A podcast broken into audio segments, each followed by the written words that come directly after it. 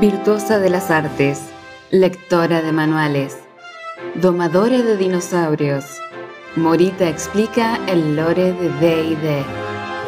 Episodio 22. La infraoscuridad. Debajo de la superficie de Toril existe una red de cavernas y túneles subterráneos tan grande como el continente mismo, que es el hogar de criaturas malignas y aterradoras, la infraoscuridad. Este lugar fue creado durante la Guerra del Amanecer, ese conflicto antiguo entre dioses y primordiales. El dios del encarcelamiento, Torog, se enteró que existía Gargash, un primordial con forma de dragón, y que estaba en la infraoscuridad empezando a desarrollar habilidades para atrapar criaturas. Esto lo puso receloso y fue a enfrentarse contra el primordial. Mientras Torog descendía a las profundidades de la infraoscuridad, la guerra del amanecer se desataba en la superficie sin que este dios ni Gargash se enterasen. Cuando Dios y Primordial se encuentran, comienzan a pelear de forma salvaje. Gargash le rompe las piernas a Torog, pero sus cuernos quedan atrapados entre las rocas, así que el dios aprovecha para cortarle las extremidades, una por una, y lo torturó hasta la muerte. Con su último aliento, Gargash lanzó una maldición sobre Torog para que sus heridas no sanen y él no pueda salir a la superficie hasta que no exista la paz entre dioses y primordiales. Torog, ahora condenado y sin poder caminar, se arrastró por los pasadizos de la infraoscuridad, pero ningún camino conducía a la superficie.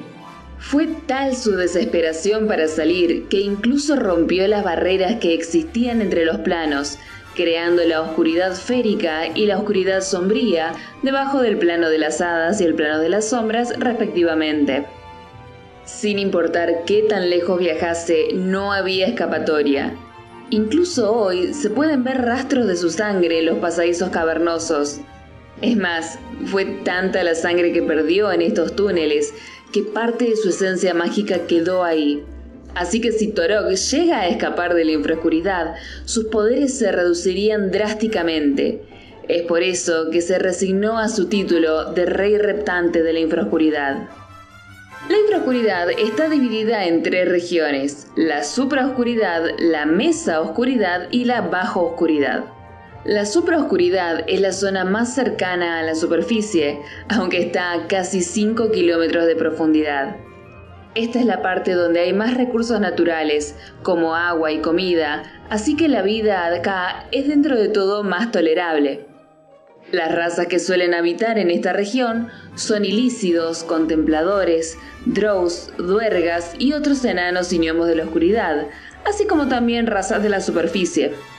En esta región van a encontrar a Menzoberranzan, la capital Drow y hogar del famoso Dris Dourden. Esta ciudad fue fundada hace más de 5.000 años por las sacerdotisas de Lolth y mantiene un régimen matriarcal.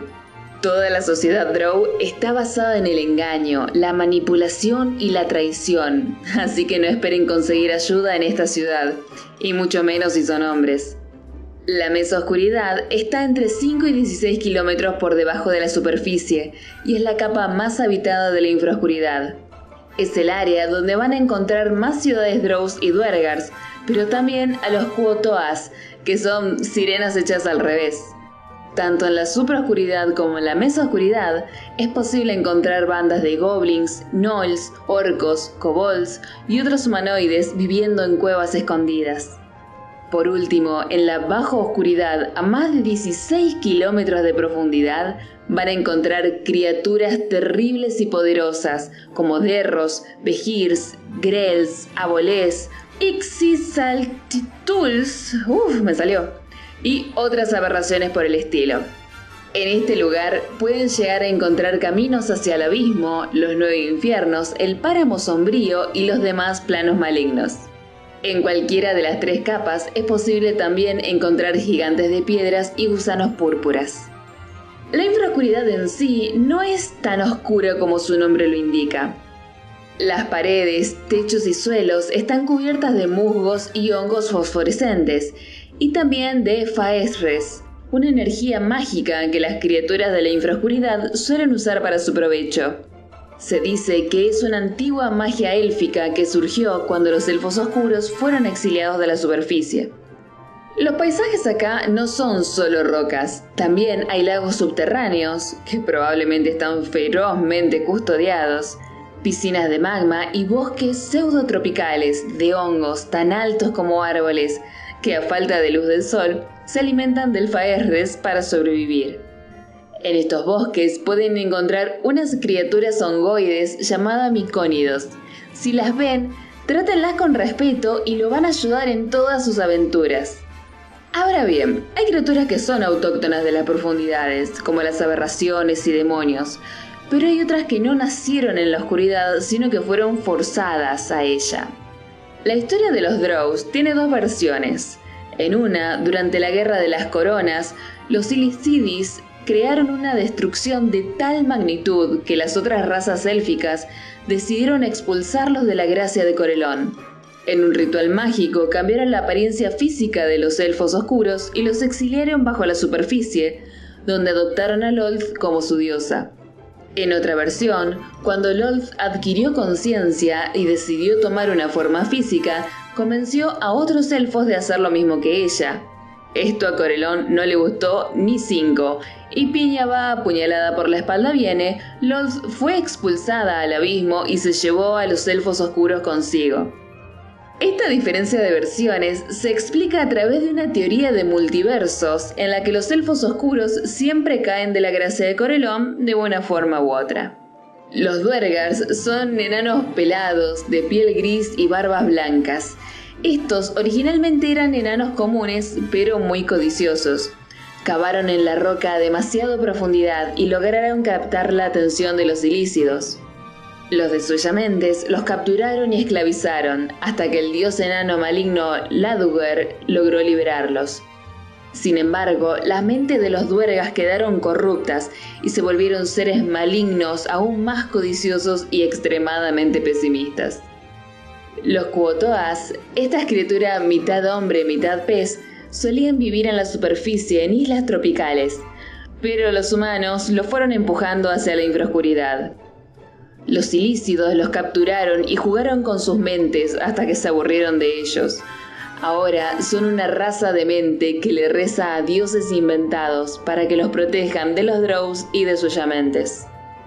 Los ilícidos tampoco son nativos de la infraoscuridad. En una época eran la peor amenaza de la galaxia, con un imperio que abarcaba numerosos planetas y con cientos de criaturas controladas mentalmente bajo su poder, incluyendo los Gishankis y Gisterais.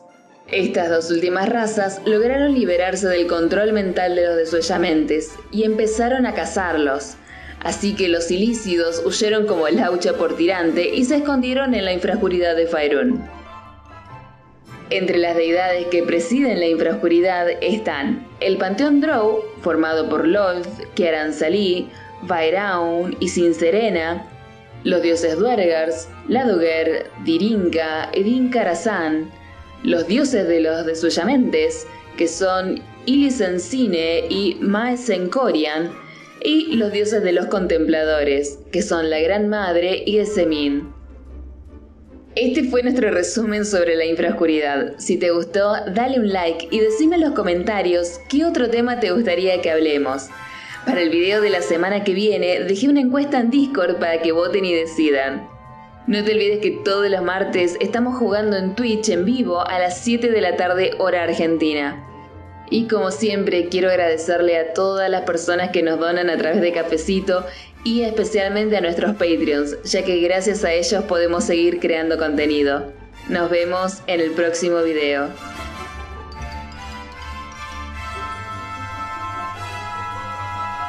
¿Te gustó nuestro podcast? Compartilo, es la mejor forma de ayudarnos que hay.